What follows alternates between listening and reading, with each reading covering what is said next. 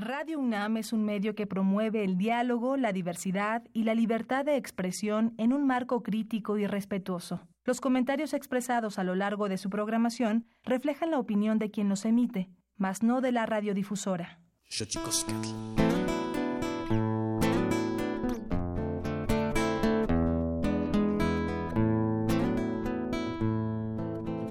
Tú que eres campesino, labrador de tierras, Campesino, campesino, con el sol a cuestas he de ver tus manos llena de callos y marcas, cual trabajador incansable. Eres mi campesino, cual trabajador incansable. Eres mi campesino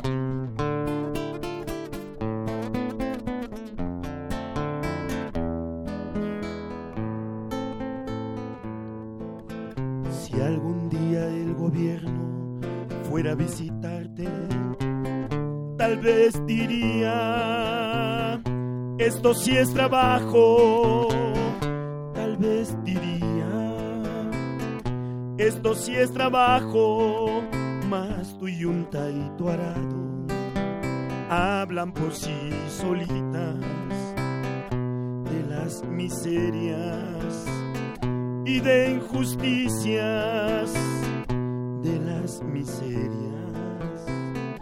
y de injusticias.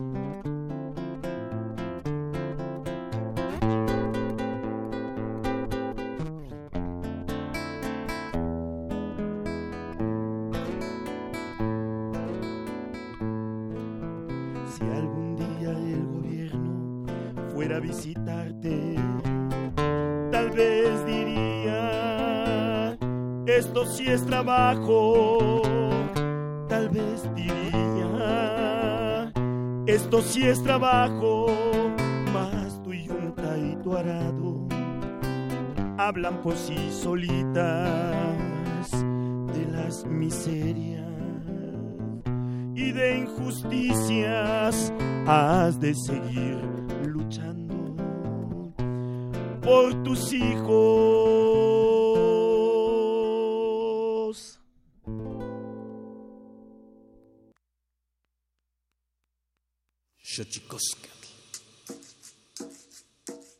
El collar de flores comienza a hilarse. Es momento de ir a lo profundo. Radio UNAM presenta Xochicóscatl, collar de flores, con Mardonio Carballo. Hacemos revista del México profundo.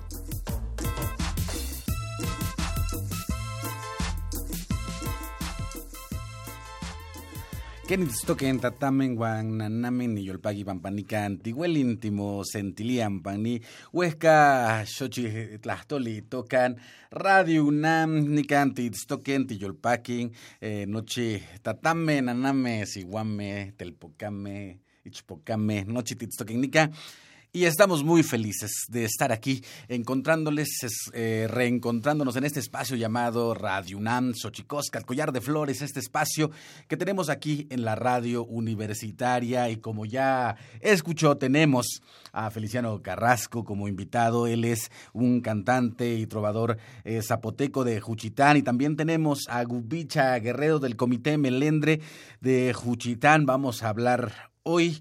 Estamos cumpliendo eh, casi eh, hace tres días se cumplió un año de los sismos que devastaron al istmo de Tehuantepec, un eh, temblor que nos sacudió las conciencias a muchos mexicanos y que bueno, después vino también una eh, un fuerte movimiento que sacudió las entrañas de la Ciudad de México. Y bueno, hemos estado eh, pendientes de lo que pasa en el istmo de Tehuantepec. Y bueno, vamos a hablar con Gubicha Guerrero. Gubicha, él es un activista que, bueno, tuvimos la fortuna eh, de conocer su trabajo o de reconocer su trabajo a partir de varias iniciativas que lanzaron junto con el Comité Melendre. Y bueno, esto es Xochicóscar, Collar de Flores. Y bueno, vamos vamos a una, a una sección que nos dice lo que ocurrió en algún momento por estas mismas fechas y nunca, como hoy, es importante reencontrarnos con la memoria. Tonalámatl o la ignota efeméride.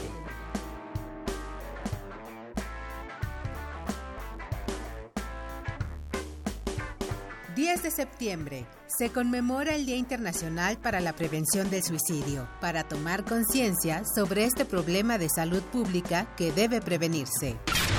11 de septiembre de 2001. Ocurren los ataques terroristas a las Torres Gemelas en Nueva York, al Pentágono en Washington y en Pensilvania, en los cuales fueron asesinadas más de 3.000 personas.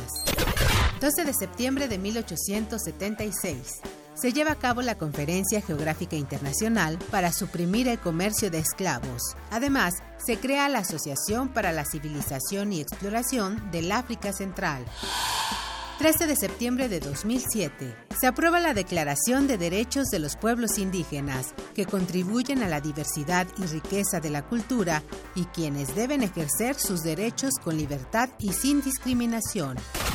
14 de septiembre de 2006, se reforma el artículo 105 constitucional para que la CNDH presente acciones de inconstitucionalidad en normas de carácter estatal, general y federal. 15 de septiembre de 1829. El presidente Vicente Guerrero expide un decreto que anula cualquier forma de esclavitud en territorio mexicano.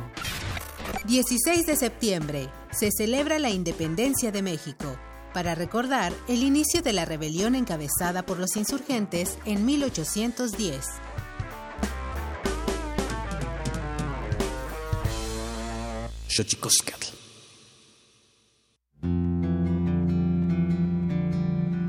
La Comisión Nacional de los Derechos Humanos presenta Sanili o la conversa. Quien tiene más saliva, traga más pinole.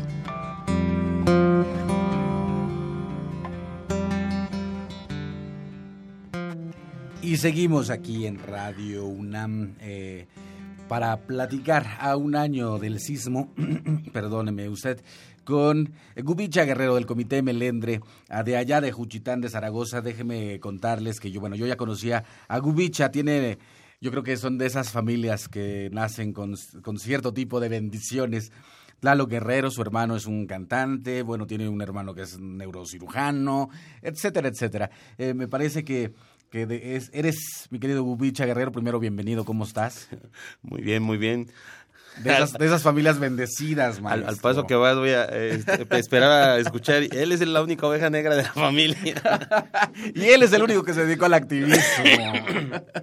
¿Cómo estás, Gubicha? Muy bien, maestro Mardonio, muy bien. Eh, y pues antes que todo, em, me gustaría enviarle un saludo a todo, a todo el público, a todos los radioescuchas, aquí a mi paisano Feliciano Carrasco que nos deleitó con esta melodía. Sí, pues estamos aquí. Hoy vamos a estar muy ismeños y bueno, el 7 de septiembre del 2017, casi a la medianoche, un fuerte sismo sacudió las entrañas del istmo de Tehuantepec. Poco a poco nos fueron llegando las voces de aquello que se convertiría con el paso de los minutos y las horas y los días en una gran tragedia. Juchitán y Istepec, Iztaltepec, Unión Hidalgo, Comitancillo y bueno, varios pueblos del istmo de Tehuantepec, San Mateo del Mar, habían sido devastados por este sismo, si no mal recuerdo, de 8.2 grados y bueno, nosotros... Eh, conocimos también, ah, ya conocíamos, si bien ya conocíamos al pueblo de Juchitán o al pueblo zapoteco, la, la entereza, la enjundia con la que eh, viven la vida, también los vimos en esta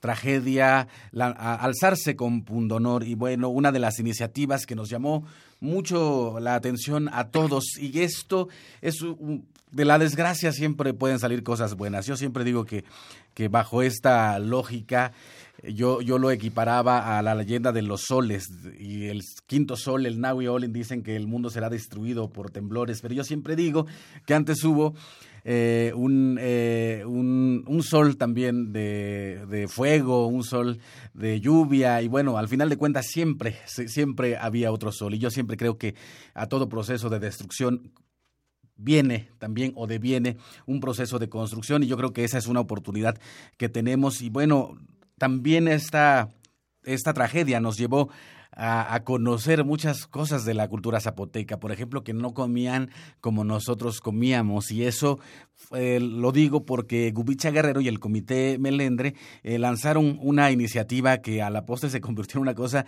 muy maravillosa porque nos enseñó a nosotros también las diferentes formas eh, de comer en los distintos pueblos y en este caso el pueblo zapoteca come distinto y una de las formas de cocción de las tortillas se hace a través de un horno de comiscal que va en una especie de brasero y es ah, imagínese usted que es una olla sin sin sin boca y sin fondo que se pone en una especie de brasero y las tortillas van pegadas en su interior como imagínese como si fuese un vientre ahí y donde se pegan las tortillas. Y eso yo creo que nos llevó a nosotros a conocer eh, esta forma de cocción de las tortillas pero nos llevó sobre todo a conocer a un pueblo y yo creo que a pesar de la tragedia hay cosas que uno tiene que eh, agradecer de esta tragedia y fue eh, conocer a un pueblo a un pueblo zapoteca, al pueblo zapoteca, al pueblo indígena zapoteca y sus formas de ser y de estar. Y de ahí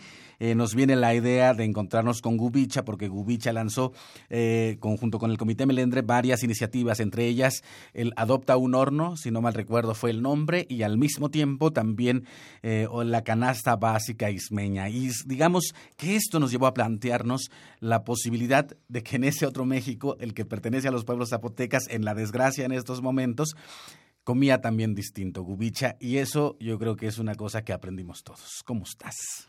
Muy bien, maestro Mardonio. Y no solo comemos distinto, vestimos distinto, cantamos distinto y, vivimos distinto, pero iguales, ¿no? Nos reconocemos en esta, en esta base eh, pluricultural que es México, con muchos elementos comunes, como, como los tenemos todos los pueblos originarios, y sí con sus particularidades. Siempre se ha dicho, y, siempre nos resistíamos a decir cuando, cuando escuchábamos, el, la tortilla es, el, es, el, es la base alimenticia de México y en Juchitán decíamos, no, pues es que para nosotros es el totopo, es una tortilla deshidratada, llena de agujeritos, que, que, que comen más de cien mil personas, y, o la tortilla de horno, el gatabigui, y este, que, no se hace en comal, como bien dice usted, se hace en, en un horno de comiscal, suquí, le llaman en zapoteco, y las tortillas, para que la gente lo pueda imaginar, se, se elaboran a mano y van pegadas a una pared, van, van totalmente pegadas alrededor del horno algo similar a lo que pasa en India. Hemos visto pues videos en, en, Irán, en Pakistán, en Irak, eh, donde hay algo similar. Pero en todo el país, el único lugar o la única región donde, donde vemos este, esta usanza pues es, es en el istmo. Y efectivamente este, es parte de la, de la, de la dieta básica, elemental de, de, de, todo Zapoteca, y este, junto con otros alimentos derivados, ¿no? Como pueden ser también el tamalito de lote, el guetabingui, y un sinfín de, manjares que se pueden preparar a base de maíz. Eh, efectivamente, esto, esto nos, nos permitió eh, conocer esto, nos permitió reconocer esa, esa, esa carencia que también teníamos como pueblo y el rol que eh, esa actividad representa para miles de mujeres en esta región tan golpeada. porque más allá de, reconocerlo como un elemento gastronómico, nos dimos la oportunidad de verlo también como un elemento económico porque alrededor de esta actividad eh, pues se mueven otras actividades como es el corte de leña, como es la siembra del maíz nativo, el maíz endémico, el maíz apalote, eh, como es pues las redes de distribución que se hacen alrededor de esta actividad. Eh, a lo largo de estos meses nos dimos cuenta de la cantidad de personas que dependen directamente de esta actividad.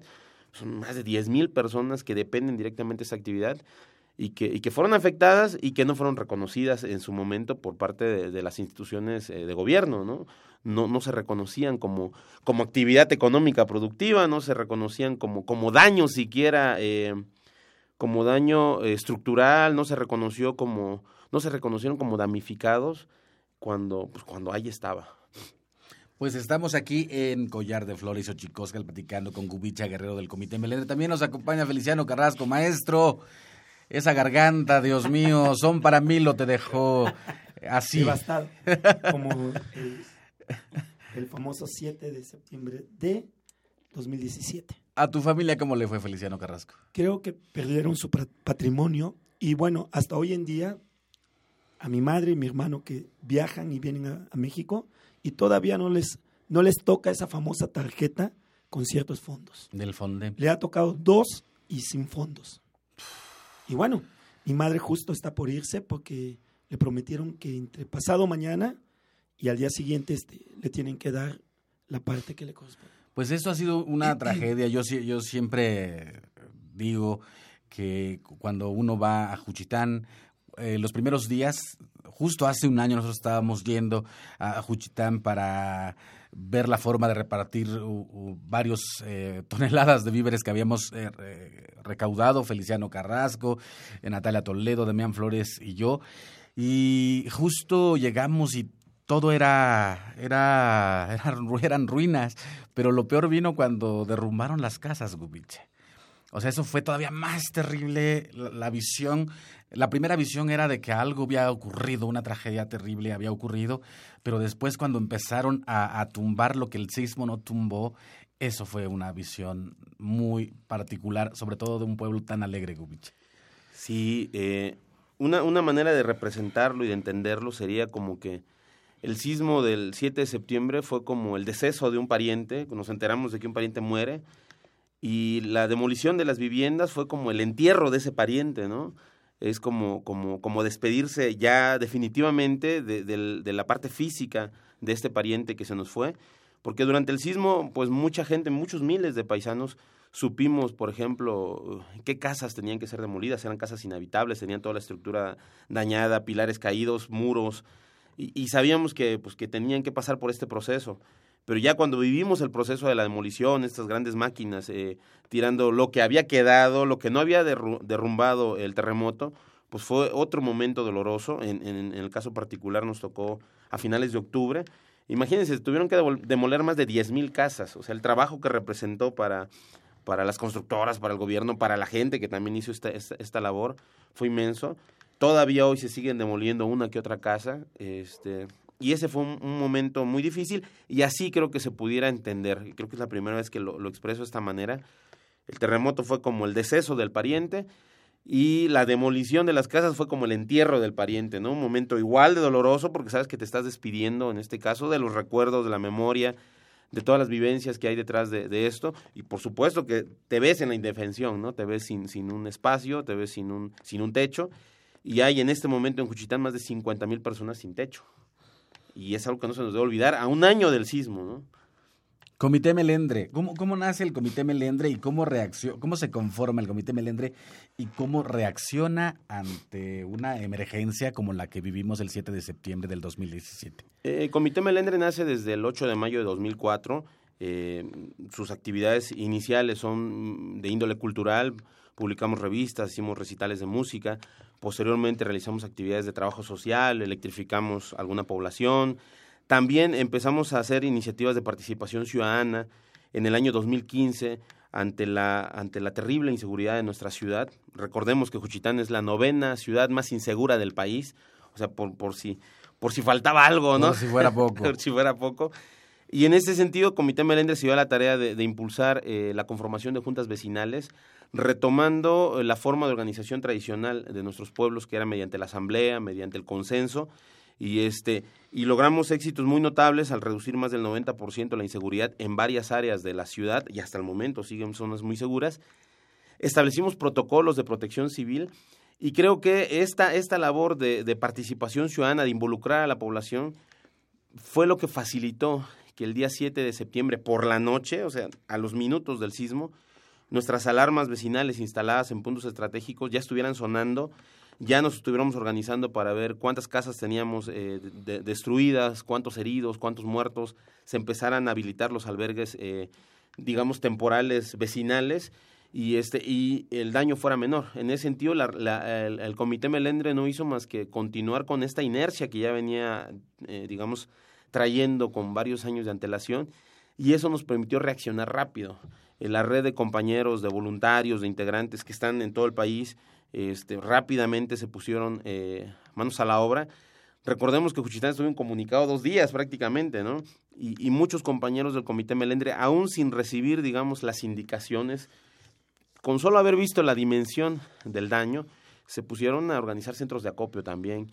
Eh, en Monterrey, aquí en Ciudad de México, en Veracruz, y prácticamente todos los paisanos desde su trinchera estuvieron haciendo lo propio Y, Comité Melendre, quizás de una manera un poquito más organizada, pues pudo, pudo darse manos a la, manos, a la obra. Y en cuanto empezamos a recibir los, los cargamentos de ayuda humanitaria, junto con nuestros vecinos, pues empezamos a empaquetarlos, empezamos a distribuirlos de manera equitativa, empezamos a, llegar, creo que a todas las, a todas las poblaciones del Istmo, al punto que este, pues a, final de los dos primeros meses ya teníamos repartidas más de 400 toneladas, de las cuales el 80%, cabe mencionarla, no se dejó en Juchitán, se distribuyó en los demás pueblos. ¿no? En Juchitán se dejó una quinta parte, y esto lo hicimos también a conciencia, a pesar de que Juchitán era la población más dañada, cuantitativamente más dañada, que Juchitán tenía más de la mitad de las casas destruidas, pero pues sabíamos que teníamos que dar también un mensaje, ¿no? De solidarizarnos entre todos los pueblos ismeños, independientemente del grupo étnico y de la población de origen. Mm, qué bueno que, tocas esta parte, porque también el pueblo Icot, el pueblo Guable, también fue fue, fue dañado, ¿no? En varios, varias comunidades. Así es, los, los Icots de San Mateo, Santa María, San Francisco del Mar, los chontales de Astata, de Guamelula, los soques de San Miguel Chimalapa, los mijes de Coatlán, eh, pues también, eh, digamos, los zapotecas de la sierra, que no nada más estamos en la planicie, los zapotecas de la sierra, de Guevea, de Quinagati, Quichichú, y, y, el daño pues fue, fue, fue regional y pues, pues fue más allá de, de, ciertos grupos étnicos. Obviamente la parte de la franja de Chicapa, Unión Hidalgo, Juchitán, Ixtaltepec, hasta Ixtepec, fue muy, muy dañada. Eh, más del 50% podríamos decir de la población, pero pues fue, fue parejo, digamos, ¿no? Fue, ante, ante este daño no hubo, no hubo distinción social, ni étnica, ni, ni, ni local.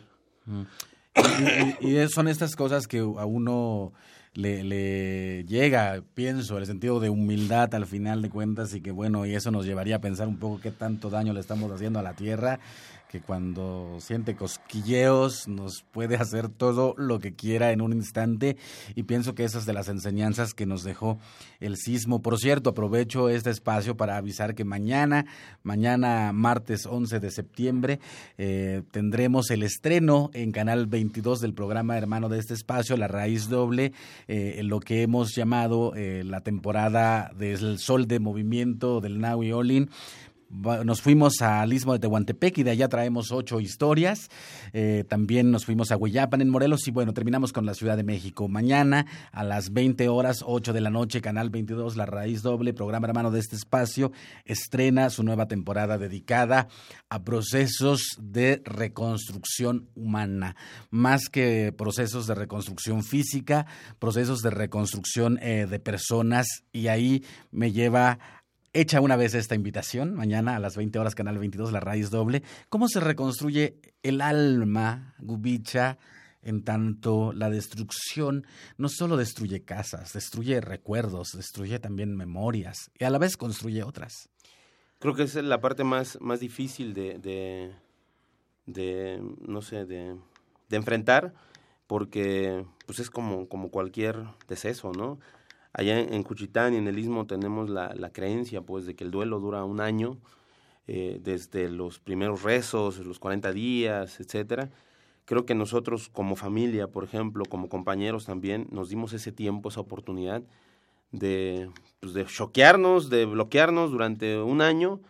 Eh, hace apenas justamente el 7, 8 de septiembre, por ejemplo, mi, mi familia nos dimos la oportunidad de venirnos aquí a la Ciudad de México, eh, de ayer llevar a mi nene a Chapultepec, de por fin eh, tratar de, de, este, como de festejar este año de supervivencia, este año de, sobrevivencia. Creo que, creo que este duelo pues te marca, te trauma, le llama mucha gente, ¿no? Te trauma, eh, pero pues también te enseña y te enseña que la vida no la tenemos comprada, que la vida no está segura y que tenemos que aprender a vivir y a dar lo mejor y lo máximo de cada uno eh, todo el tiempo, permanentemente, porque un fenómeno como este, pues es totalmente inesperado, es impredecible, y así pasa con la vida, uno nunca sabe cuándo va a pasar un auto y te va a arrollar, o cuándo va a haber otro sismo, o cuándo, no sé, no, todo en esta vida se puede planear, no todo en esta vida se puede predecir, y creo que el, el acercamiento entre parientes, entre amigos, el trabajo, la colaboración, ha sido el mejor remedio. Yo le recomiendo mucho eso a, mis conocidos, a muchos conocidos que, que, se echaron a la depresión, mucha gente que murió, o sea, esa parte creo que no se ha hablado, mucha gente, se habla de casi 100 muertos la noche del sismo, mm. pero hubo cientos de muertos eh, después del sismo, ¿no? Eh, en Cuchitán se decía que hubo señoras, señores de la tercera edad, sobre todo, que murieron de tristeza cuando sus casas se, se cayeron, cuando su vida, su patrimonio se cayó, y eran personas que estaban muy sanas y que de verdad se, se murieron de tristeza, se murieron de dolor, gente que perdió a sus hijos, que perdió a sus esposos, a sus esposas, que también vivieron este deterioro del alma. Y creo que muchos nos enfrentamos a esa misma situación y que muchos buscamos estrategias distintas.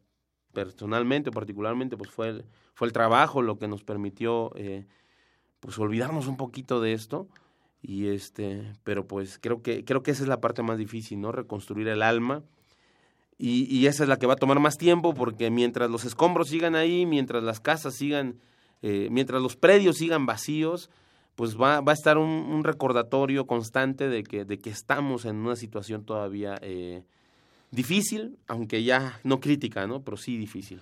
Pues estamos aquí en Xochicoscat, Collar de Flores, Radio UNAM. Llámenos 55 23 54 12, 55 36 43 39, 55 36 89 89. O bien, si nos está escuchando, le mandamos un saludo en, a www.radio.unam.mx. Ahí estamos también en línea. También estamos en Twitter, arroba Radio UNAM, en Facebook como Radio UNAM, eh, arroba guion bajo Collar de Flores por si quiere comunicarse directamente con nosotros, o arroba Mardonio Caraballo, para que pueda también entablar este diálogo, porque este programa lo hacemos entre todos. Saludos a todos los que nos están escuchando y vamos, vamos ahora a nuestra gustada sección de la palabra de la semana.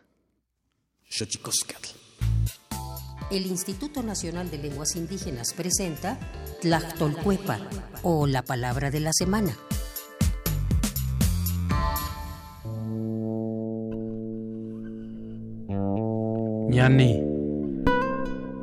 Es una expresión que significa hermano. Los varones la utilizan para referirse a otra persona que habla la misma lengua, pertenece al mismo pueblo y comparte el mismo territorio. El término ñani es un sustantivo que traducido al español significa hermano. Proviene de la familia lingüística otomangue y pertenece a la variante lingüística mixteca del oeste central.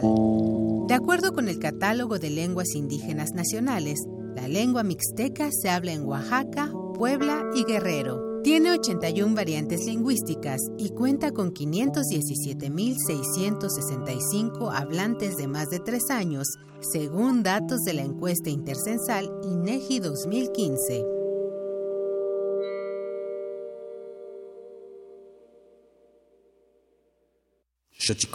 Pluriversos PUIC, un mundo culturalmente diverso. Espacio en colaboración con el Programa Universitario de Estudios de la Diversidad Cultural y la Interculturalidad.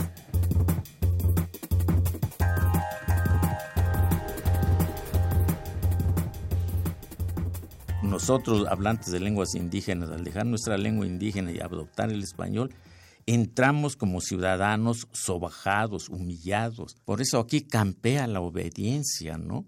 Y la obediencia a ciegas es, ha generado la corrupción, ha generado la violencia, ha generado la prepotencia. Escritor, traductor y promotor cultural zapoteco, Javier Castellanos Martínez, Premio Nezahualcóyotl de Literatura en Lenguas Indígenas 2002 y Premio de Literaturas Indígenas de América 2013, nos relata un poco del camino que lo llevó hacia las letras.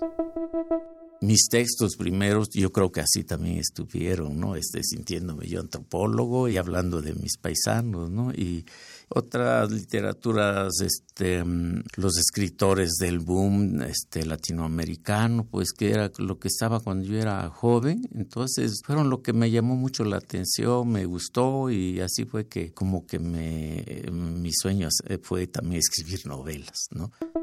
Las lenguas indígenas enfrentan barreras para su conservación y una de las más frecuentes se encuentra en la misma región de origen. De esto nos habla el maestro Javier Castellanos. Es que el problema que tenemos nosotros los escritores indígenas es que nuestros paisanos no leen ni escriben en, en, nuestro idioma. Entonces nosotros sabemos que estamos escribiendo casi para la historia, ¿no? Porque nuestros paisanos, nos, si nos leen, nos van a leer en español, no en nuestro idioma. Pero el obstáculo que hiere el corazón de la cultura de los pueblos originarios, al ser considerada inferior a la mestiza, persiste, impedimento que perfora no solo su cultura, sino la de México. Y, sí, el idioma cada día se habla menos, se habla menos, se habla menos. Entonces, no sé si esto es deliberado o es que apenas va a llegar, ¿no? Pero el problema, es que se está acabando la lengua. Y acabándose la lengua, pues no, ya no va a haber esa diferencia. Y lo más grave de eso, pienso yo, es que también están surgiendo ideas como, no importa que se muera la lengua, mientras hagamos tequio, mientras hagamos servicios gratuitos, seguimos siendo indígenas, ¿no? El maestro Javier Castellanos ha prestado su creatividad a la literatura y las artes en su lengua. Participó en la elaboración de un alfabeto para escribir el zapoteco en la región de Oaxaca, el cual actualmente se utiliza por todas las instituciones educativas del Estado. Mi sueño es que pudiéramos meter en la gente ese sentido, no ese sentido de pertenencia a una lengua, para que podamos realmente constituirnos en, una nación zapoteca, ¿no? Creo yo que es la única manera de que los pueblos indígenas eh, se salven teniendo una verdadera autonomía como naciones. Te invitamos a que conozcas más de la obra de Javier Castellanos en su nuevo libro Literatura y Lengua, Semillas Fértiles para los Pueblos Originarios de México. Consulta www.nacionmulticultural.unam.mx.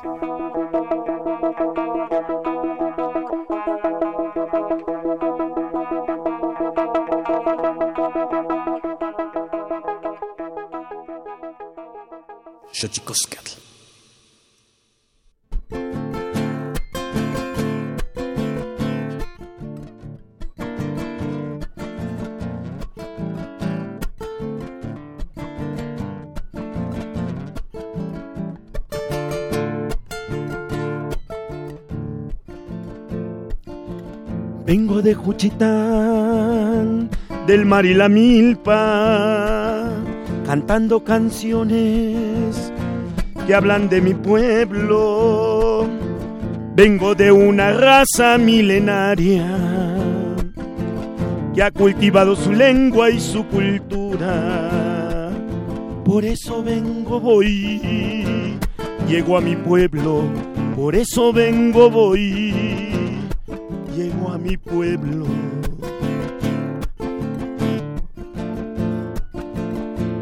sembrando flores en los corazones, con cantos sones llenos de tradiciones que bailan las paisanas cuchitecas en todas las velas y las fiestas. Por eso vengo, voy llego a mi pueblo, por eso vengo, voy, mi pueblo. En Juchitán levantas una piedra, hay un artista, como pregonaba el poeta Macario Matus. Échale pues paisano a tu suerte de ser guerrerosa hasta la muerte. Por eso vengo, voy, llego a mi pueblo, por eso vengo, voy, llego a mi pueblo.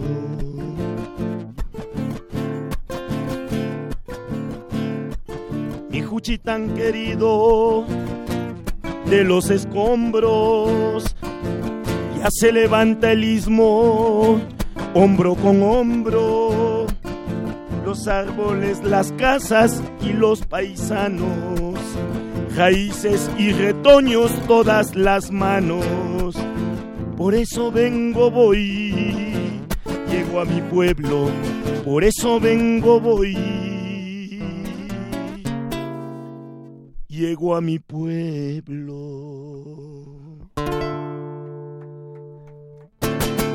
Xochicoscatl. ¿Estás, amigo? Bien, contento de estar aquí. Eh, decíamos hace rato, bueno, antes quiero saludar a todo el auditorio, quiero a toda la gente que nos está escuchando. Fuerte saludo y abrazo a todos, a los paisanos, paisanas. Perdón, gracias por la invitación. Un saludo a mi hermano Uvilla Guerrero, que también estuvo allá al frente de todos estos acontecimientos para apoyar a todos los paisanos. También quiero comentarles que el Centro Cultural Macario Matus eh, fundado por allá el 2009 con la partida del maestro Macario Matus, pues en memoria de él eh, se fundó el Centro Cultural Macario Matus, que justamente fungió como el primer centro de acopio a raíz del el sismo del terremoto del 7 de septiembre del 2017. Y bueno, pues contento de estar aquí. Eh, esta vez vengo devastado de la garganta también, pero esta canción que acaban de escuchar, eh, excepto la primera, Campesino, que le escribí a, todo, a toda la voz de, los, de la gente que trabaja en el campo, de los campesinos, y esta surge a raíz, hace poco, una nueva canción que escribí que se llama Entre los Escombros, para homenajear y para tratar de darle un espíritu sentimentalista y, de, y también de levantamiento, como las raíces y retoños son todas las manos de mis paisanos juchitecos, xmeños en general. Y bueno, pues contento, Mardonio, de estar aquí en este programa. Todavía nos queda un poquito de voz estamos aquí. Y te agradecemos que ahora sí que como decía Tintán, ¿no? Y de ese chorro de voz.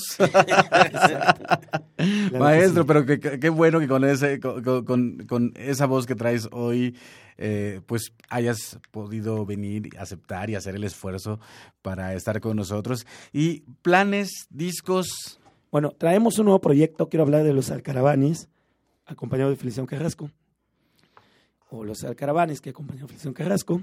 Es un nuevo proyecto que traigo de cuatro grandes músicos, entre ellos el maestro Benigno Gasca, un gran guitarrista, arreglista, que ha sido mi guitarrista y mi arreglista muchos años, que además ahora Está tocando además el tiple con el proyecto Los Alcaravanes con Feliciano Carrasco. Traemos a Alonso Arjona, que es un multipercusionista, etnohistoriador, etnomusicólogo. También traemos a, Mario Alberto, eh, que es un gran, un gran eh, instrumentista, un gran cantor también, por supuesto. Este personaje, además de tocar el acordeón, pues además canta y todo esto, ¿no? Entonces, eh, Mario Alberto García eh, también es un personaje que nos está acompañando, así como un, otro gran personaje, que sin duda alguna, David García, que es un gran bajista. Y bueno, traemos el bajo, el acordeón, eh, la guitarra, el tiple, los, las percusiones, un nuevo proyecto que traigo que acabo de presentar en Son para Milo, que fue un gran éxito el viernes pasado en la tarde. Y bueno, pues eh, en la noche eh, también estuvimos en el Macario Matos con ellos, con Juan Hernández, un gran, Juan Martínez, un gran compositor de Oaxaca. Pero bueno, el, el disco que viene yo creo que voy a grabarlo con los Alcaravanes. Pero también está el disco que hemos dejado pendiente y que ahora lo estamos retomando con un servidor eh, amigo también de nosotros, paisano, hermano de Gubilla, Lalo Guerrero, las poetas Irma Pineda y Natalia Toledo, y un servidor. Estamos haciendo un disco que se llama La Ola Zapoteca, que es un nuevo proyecto también. Entonces, y aparte, pues las canciones propias que estoy haciendo en esta que es Entre los Escombros, entonces yo creo que traemos fácil tres proyectos de nuevos discos. Mm, nos vas a cantar en zapoteco, ¿verdad, maestro Feliciano? porque para la gente que nos está escuchando aquí en Xochicosca, el collar de flores, queremos decirles que Feliciano Carrasco es un cantante zapoteco de Juchitán y que canta en zapoteco. Al ratito tendremos la oportunidad de escuchar esta lengua eh, de allá del istmo de Tehuantepec. Bueno, él es del istmo de Tehuantepec, aunque el zapoteco tiene otros lugares donde también se hablan allá en Oaxaca. Y bueno, Gubicha Guerrero, en números, el sismo en números. Híjoles, en sismo en números, hace, hace poco revisábamos los números, los datos oficiales y los datos extraoficiales, ¿no? Los datos oficiales hablan de más de 25 mil casas demolidas en toda la región. De estas, solo en Cuchitán, censadas hubo más de 15 mil en el primer censo diagnóstico. En el segundo censo se habla de otras 6 mil, demolidas más de 10 mil. Eh, eh, damnificados eh, en todo el estado, bueno, más de un millón, pero en solo la región del Istmo, más de 100 mil. Juchitán, gente sin casa, 50 mil, entre ellos un servidor que afortunadamente ya nos íbamos a vivir por ahí cerquita. Mucha gente eh, exiliada, digamos, por, por este tema de, pues, de no tener dónde, vivir. Eh, mucha gente se, se, fue de la, de la ciudad o de la región a visitar a parientes, a vivir con parientes. El daño económico pues, es terrible, eh, en las instituciones públicas también en ese sentido, eh, te digo, en números sería, sería de manera muy general eso, ¿no? Es decir, miles y miles y miles y miles de casas. Eh, por eso cualquier persona que tenga un conocido en la región del Istmo, basta con que le eche un telefonazo y sabrá que o ese conocido, o una tía, o un hermano, o un familiar directo perdió su patrimonio. Lo cual nos habla de, la dimensión de la tragedia, que desafortunadamente se, opacó eh, eh, por el sismo del 19 de septiembre aquí en la Ciudad de México. ¿no? Este, si bien la atención se había centrado a la región del Istmo, eh, pues después del 19, pues ya, ya la, atención se centró en, la, en el centro, en el altiplano, Morelos, Puebla, la misma Ciudad de México. También en números, los datos que hemos podido hacer como Comité Melendre, por ejemplo, la reactivación de más de mil eh, cocinas tradicionales, mil hornos, la, la entrega de más de tres mil canastas básicas, como mencionabas al inicio de tu programa, cada canasta, que fue una, una, una estrategia que hicimos para, para evitar eh, este, este problema logístico que tú debes conocer muy bien, Mardonio y Feliciano, porque era, era en los primeros días de la tragedia eh, una, una problemática muy fuerte, cómo vamos a transportar toda la ayuda humanitaria, este, la comida, las cobijas, las casas de campaña. Y, de repente se nos prendió el foco cuando empezamos a activar estos hornos. Este, las mismas señoras nos decían, es que ahora nadie me quiere comprar totopo porque todo el mundo está ahorrando lo poquito que le quedó para, para el proceso de reconstrucción. Y pensamos, bueno, hay mucha gente de buena fe que está comprando en una tienda transnacional, que la está llevando a un centro de acopio y que está eh, enviándola a la región afectada. ¿Por qué no mejor eh, con un mecanismo de transparencia muy rígido, pues recibimos este recurso? Y con este dinero pues compramos a los mismos productores locales que, que, ya no tienen a quién vender pues productos como totopos, queso seco, pescado oreado, camarón, eh, quesillo, pan de caballito, limones, ahora recientemente en la sierra aguacate, productos como café. E, eso nos permitió este, no hacerle competencia, pero sí darle una alternativa, tanto al donante que quería apoyar o al paisano que quería apoyar, como al damnificado porque mucha gente dice, ah, pues todavía que te están dando ayuda, pues recíbela. Pero creo que parte del respeto también hacia lo diferente y hacia los otros pueblos es entender su gastronomía y entender sus, sus, sus criterios y este, entender su forma de alimentarse. ¿Por qué, por ejemplo, cuando vamos a Israel sí tratamos de diferenciar la comida kosher y la comida no sé qué? O cuando nos vamos a, a cualquier país musulmán decimos aquí no comen cerdo. ¿Y por qué cuando vamos a una comunidad indígena no decimos, bueno, aquí qué comen y aquí qué no comen? ¿Por qué a unos eh, sí les damos ese, ese trato, digamos, de reconocer su, eh, su manera de alimentarse, de relacionarse con... Eh, y ahí hay una pregunta, ¿por qué no? Mande. ¿Por qué no? ¿Por qué, eres, ¿Por qué se hace esa diferencia entre, eh, entre lo, lo que estás diciendo, ¿no? Estar en otro país, reconocer la comida del otro y aquí no? Porque en el fondo tenemos este, esta beta de discriminación, esta meta de de, de no pensar que, que, los pueblos originarios también tienen derecho de ser diferentes y de, y de, hacer diferentes y de vestir diferentes. Eh, y creo que este, este sismo nos permitió evidenciarlo y decirle a mucha gente, oye, es que, por ejemplo, la leche, pues la mayoría de los pueblos originarios somos intolerantes a la lactosa, no por mala onda ni porque le hagamos el feo, sino porque miles de años pues, no hubo vacas acá. O sea, no es que alguien no te quiera tomar la leche o te la quiera despreciar, es que no la podemos, este, eh, nuestro organismo no lo puede procesar, ¿no? Yo ahí voy a hacer un chiste. Mi papá siempre decía, ¿cuándo has visto a un toro beber de la ubre de una vaca? nunca, es, la leche es para los bebés. y, este, y en ese sentido, digo, los, los, las, estas estrategias han funcionado muy bien, nos han permitido influir directamente, impactar directamente en la economía de muchas familias y posteriormente nos fuimos a Los Tejidos, por ejemplo, una iniciativa de Comité Melendre que se llama Tejiendo Hermandad. Cabe mencionar y hacer el comercial que, que esas tres iniciativas siguen vigentes. Eh, en Tejiendo Hermandad se dio empleo a más de 50 tejedoras, se da empleo a más de 50 tejedoras. Vemos y reconocemos los grandes eh, trajes de Tehuana y los tejidos, pero nadie reparó en el hecho de que este año pues no hubo velas. Como bien sabes, Mardonio, las velas son, una, son fiestas monumentales hay más de 40 tan solo en Juchitán, y estas velas también mueven la economía. Bueno, a todas las señoras que se dedicaban al tejido, pues les cancelaron sus pedidos porque quien había perdido su casa ya no iba a llevar puesto a la vela, no iba a gastar en, un traje.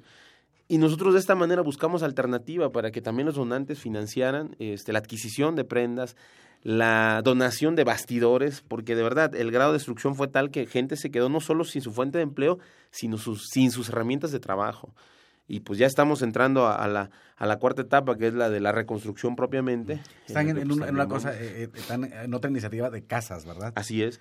Eh, muy pronto vamos a iniciar con el, el, proyecto de vivienda comunitaria, que es construir casas el doble de tamaño, digamos, de las casas de estas constructoras que están haciéndolas, usando materiales de la región, materiales amigables como en el medio ambiente, como el adobe, como la teja, bien eh, estructuradas, es decir, son casas sismoresistentes, son casas amplias, son casas que se pueden incrementar de tamaño, es decir, no son casas eh, chiquitas, casas huevitos, como le dice mucha gente, sino son casas dignas con recetas, por así decir, de nuestra propia cultura.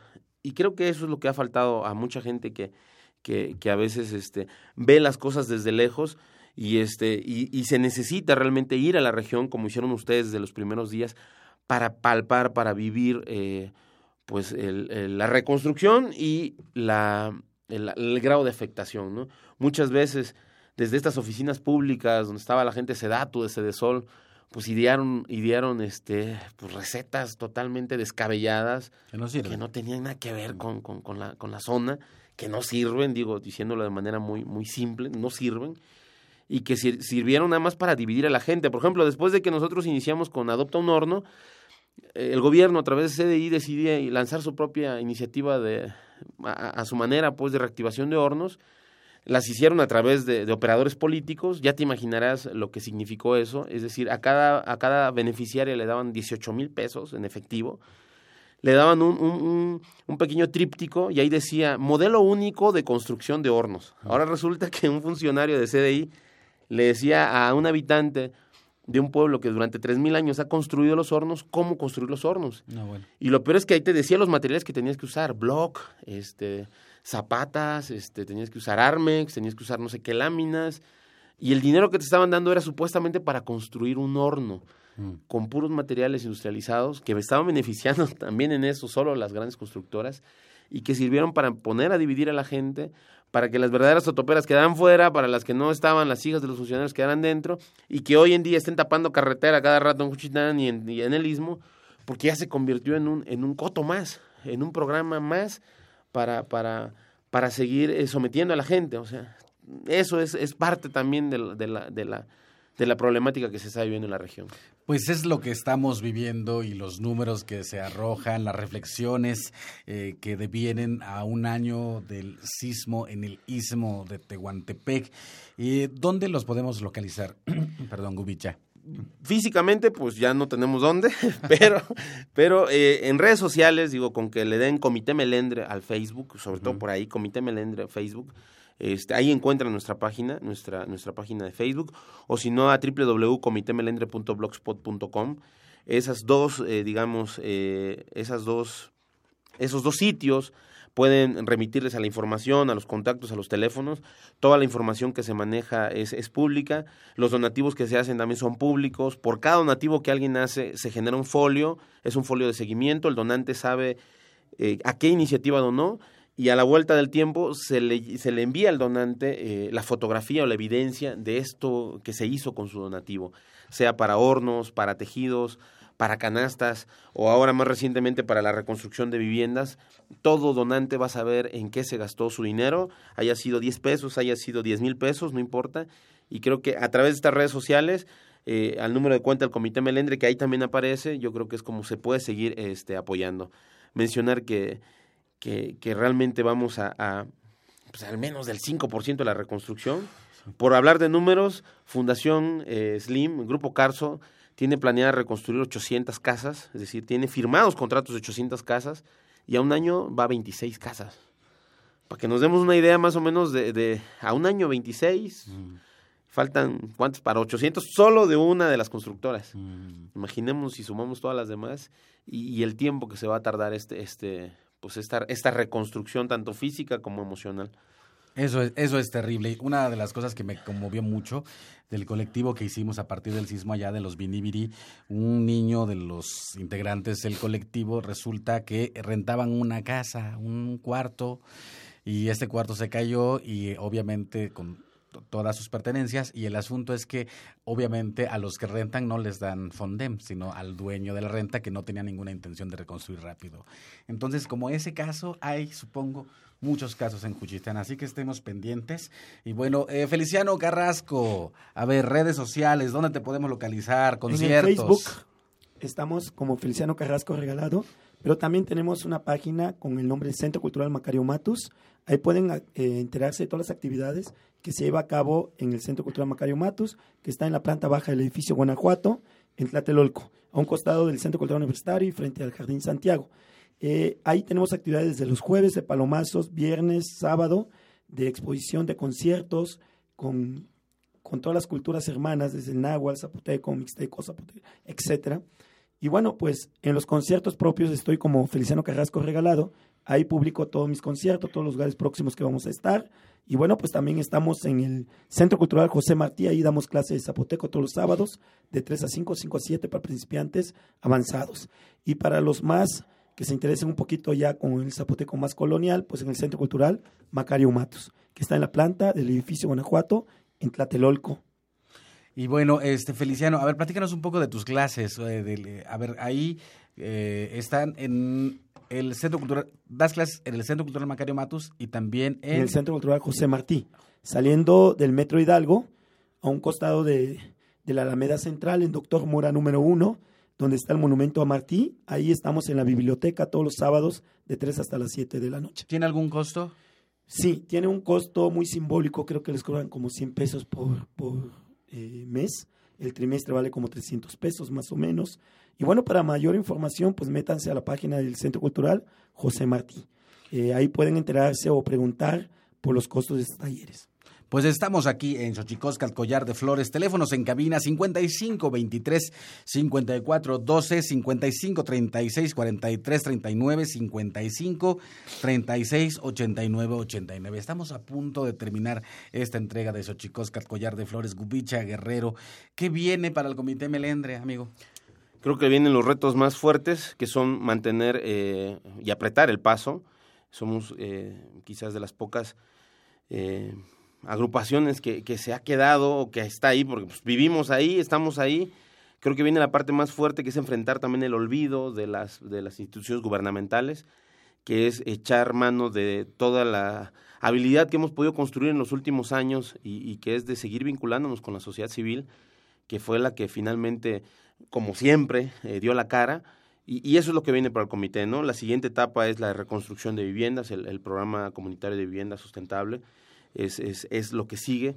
Eh, sin, sin descuidar también eh, las iniciativas que ya tenemos, es eh, seguir trabajando como colectivo de manera voluntaria, seguir ampliando esta red de compañeros. Por cierto, les mando un saludo a todos los compañeros que están escuchando tu programa, que como sabes te admiran, te siguen, a tanto aquí en México, en Oaxaca, en Puebla, en el Istmo. Este, y eso viene, ¿no? Seguir trabajando en estas iniciativas, en las iniciativas también de, de fortalecimiento del tejido social, una que se llama Creando Comunidad, en la cual estamos creando 10 juntas vecinales a similitud de lo que se hizo hace tres años con la Junta Vecinal Gendalizá, para prevenir futuros desastres, para prevenir eh, futuras tragedias y para responder mejor ante, ante cualquier eventualidad. Eso sigue, seguir trabajando, redoblar esfuerzos y pues vincularnos con todos los, los amigos eh, que están por ahí de buena fe y que, y que siguen este, acordándose de nosotros. ¿Y para Gupicha Guerrero qué viene? pues seguir trabajando igual, yo creo. este, un poco, pues dedicarme más, creo yo, a, también a la familia, pero, pero pues es el trabajo realmente. En mi caso, hay muy poca distinción entre la parte personal y la parte eh, pues del colectivo. Eh, así es que es, seguir trabajando, seguir trabajando nada más, no hay otra, y, pues seguir este, cuidando ahí al nene, que, que siga creciendo bien, y pues no más, eso. Pues déjeme decirles, déjeme contarles que Gubicha Guerrero, digo, a, raíz del, sismo, eh, pues tuvo que salir a vivir a otro lugar que no es Juchitán. Y yo creo que eso tiene su parte dolorosa, pero sin duda, Gubicha, con ese carácter que, que, del, que del que eres portador, sin duda todo saldrá bien. Sí, que no piensen que me fui a, me fui a España o me fui a otro, país. Eh, vive en Holanda ahora, pero... me, fui a una hora de Juchitán, tenemos que viajar diario en motocicleta, como ya vio el maestro Mardonio, viajamos diario, nos movemos diario. Gelaguichi. Gelaguichi, Gelaguichi, es una agencia de Tehuantepec Y, este, y es la misma situación que viven varios compañeros. Varios compañeros también se fueron a rentar. Nuestra misma sede como Comité Melendre, que la teníamos en Juchitán, la movimos a otro municipio, Santa María Shadani. Nuestras actividades se fueron a la sierra. En ese sentido, es, es parte de las consecuencias del sismo, pero creo que fueron consecuencias positivas porque nos han permitido ver, ver nuestra, nuestra región en su, en su dimensión y ver la riqueza que hay en nuestra región, más allá de la parte discursiva, sino, sino vivirla, ¿no? Y eso también ha sido muy bueno para nosotros. Yo ya conozco ese lugar, así que no se pierda mañana el estreno a las 20 horas, Canal 22, La Raíz Doble, programa hermano de este espacio, Canal 22, 20 horas, estreno de la nueva temporada dedicada a procesos de reconstrucción humana en el istmo Tetehuantepec, casi todo, con un programa eh, dedicado al estado de Morelos, donde también el sismo del 19 de septiembre pegó durísimo, y bueno, la Ciudad de México también. Y bueno, saludos, saludos a Jorge Katz, que nos eh, llama, también saludos a él, saludos también a Joaquín que también nos está acá, Joaquín Vázquez, que nos está también llamando aquí en Xochicoscat, Collar de Flores, estamos a punto de irnos, sin embargo, no me quiero ir sin agradecerla al equipo de, la, de producción, Emanuel Silva, Edgar López, Rafael Alvarado, Francisco Ángeles, Héctor Castañeda, Aldo Herrera, Leslie Ortiz, sin los cuales no sería posible hacer este programa que se llama Xochicoscat, Collar de Flores. Gubicha Guerrero, muchas gracias por acompañarnos. Muchas gracias a usted, maestro, muchas gracias a todo el equipo de Radio Nam, gracias al maestro Feliciano por sus canciones y sus palabras. Y pues un saludo también a Jorge Katz, que le debo ahí un artículo. Bueno, a propósito del qué vamos a hacer, pues es seguir escribiendo. Soy un historiador, también estudié filosofía. Recientemente, gracias a una recomendación también en la que me ayudó, pues también me dedico a escribir, eh, a hacer un poquito de radio. Y pues eso, eso también. Así es que un saludo a todos los amigos que nos están escuchando y al auditorio. Usted, maestro, por, por, por siempre estar eh, al pendiente de Juchitán. Viene usted llegando allá. También hubiera contado eso de que allá lo queremos como, como uno más de la familia y este y agradecemos mucho de todo corazón ese esa esa acción esa proactividad que usted tuvo por la región. Muchísimas gracias eh, Gubicha vámonos a esta sección más libros al rostro o lo que es lo mismo más amoch menos face. Más libros al rostro o lo que es lo mismo más amoch menos face. Espacio en colaboración con el Instituto Nacional de Antropología e Historia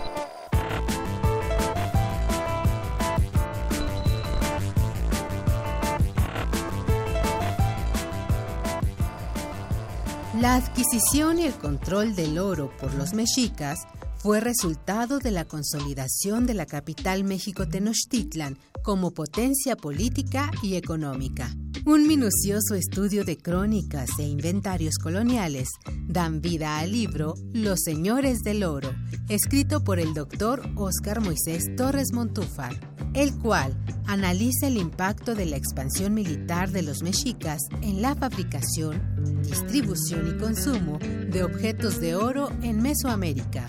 En este libro encontrarás cómo el oro y sus derivados reafirmaron la hegemonía de México Tenochtitlan en el periodo anterior a la conquista española. Los Señores del Oro, producción, circulación y consumo de oro entre los mexicas, del doctor Óscar Moisés Torres Montúfar. Está disponible en librerías Educal y en tiendas del Instituto Nacional de Antropología e Historia.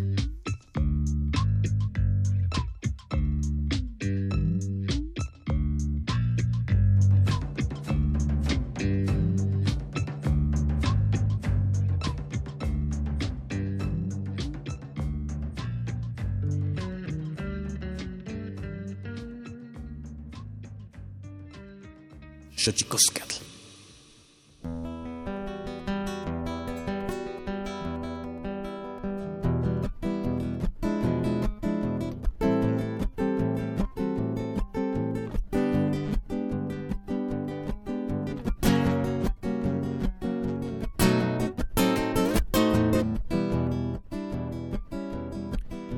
Mañana lunda nisquillo, cañangaña casquenduraque.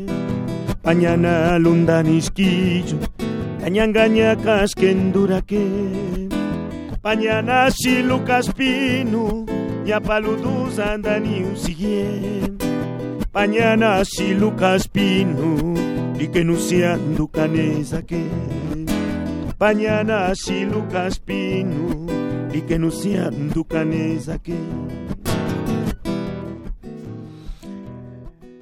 Muchas gracias por acompañarnos en este Xochicoscat Collar de Flores, Gubilla Guerrero y Feliciano Carrasco, nuestros invitados aquí en Radio UNAM. Mandamos un saludo a toda la muchachada estudiantil de la UNAM. Los queremos mucho, los queremos en paz. Tlaxcamatimiac, Timomelaguan Panchicuey, Tonati, Chicago, Macue, Pónimo, Tlachtol.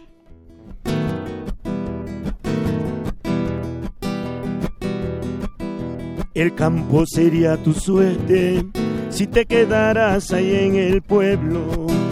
El campo sería tu suerte si te quedaras ahí en el pueblo. Andar y andar caminos, sembrar los campos sería el destino. Sembrando la tierra de antes o la tristeza de tiempo atrás sembrando la tierra de antes o la tristeza de tiempo atrás.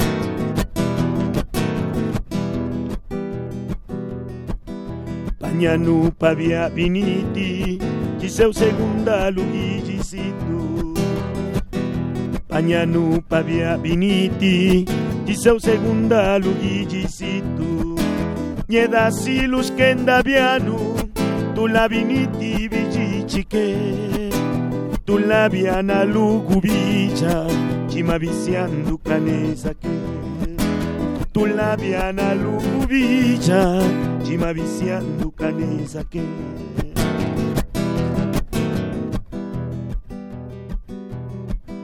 Regresa paisano al pueblo, vuelve a la tierra que ayer dejaste.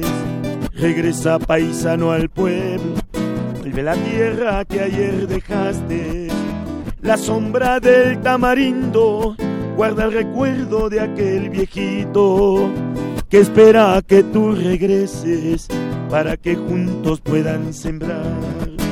Que espera que tú regreses para que juntos puedan sembrar.